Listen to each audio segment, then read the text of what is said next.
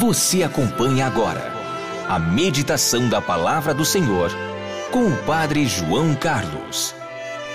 E nesta quinta-feira, dia 27 de agosto, dia de Santa Mônica, eu estou lhe trazendo a palavra de Deus para abençoar o seu dia.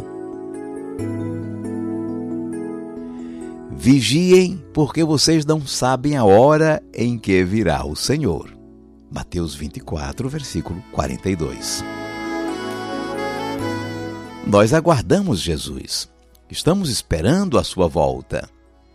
O final do livro do Apocalipse apresenta a igreja como uma noiva que anseia pela chegada do noivo para o grande casamento.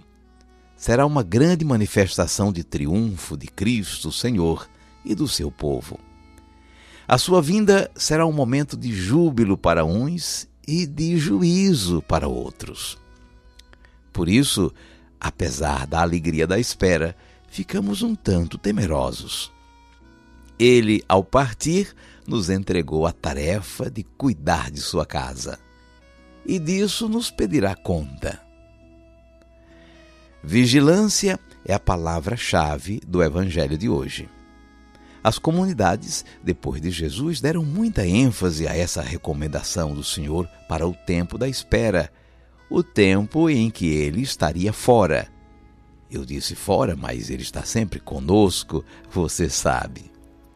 Vigiem, porque vocês não sabem a hora em que virá o Senhor. Foi o que ele disse. E ele contou pequenas parábolas para isso ficar bem claro.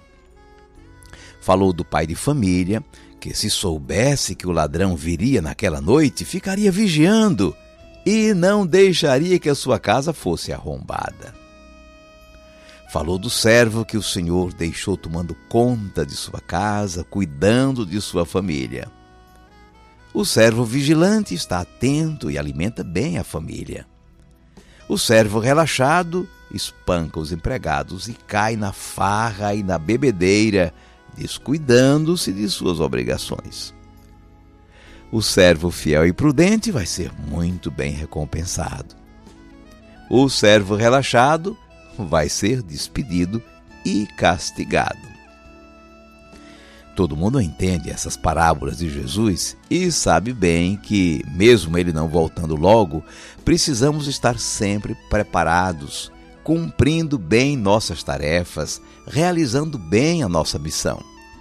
Nós cuidamos de algo de que fomos encarregados e disso seremos cobrados. Vamos prestar contas. Na parábola, o empregado cuidava da casa do seu senhor e é isso que nós precisamos aprender. A coisa principal é cuidar das pessoas. Pessoas que podem estar sob nossa responsabilidade, mas não são nossa propriedade. O pai e a mãe de família cuidam de sua casa, das pessoas que estão sob sua dependência e precisam estar sempre atentos, vigilantes, para o mal não penetrar em sua casa, como Jesus falou na parábola precisamos viver aquela mesma tensão das primeiras comunidades, na espera do Senhor que partiu e volta a qualquer momento. Viver com compromisso, em santidade, dando o primeiro lugar a Deus em nossa vida. Nada de relaxamento, de preguiça, de estado de sonolência e indiferença. Aguardar acordados é estar realizando bem a tarefa que recebemos, cuidando bem da família, da comunidade, do mundo. Isso tudo é a casa dele. Não queremos que ele chegue e nos pegue desprevenidos, ociosos, cochilando no serviço. Queremos aguardá-lo em vigília, acordados. Foi o que ele nos pediu.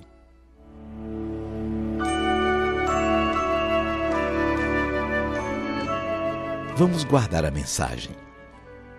Jesus alertou sobre a vigilância, estarmos atentos, acordados, despertos, não permitindo que o mal, como um ladrão, penetre em nossa casa, em nossa família.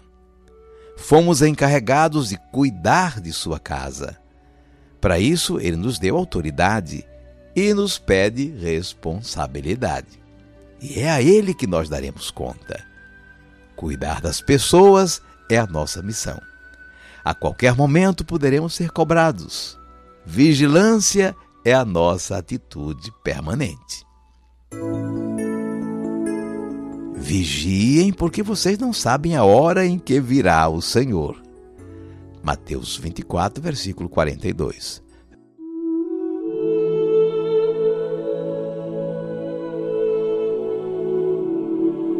Cinco segundos para você falar com Deus.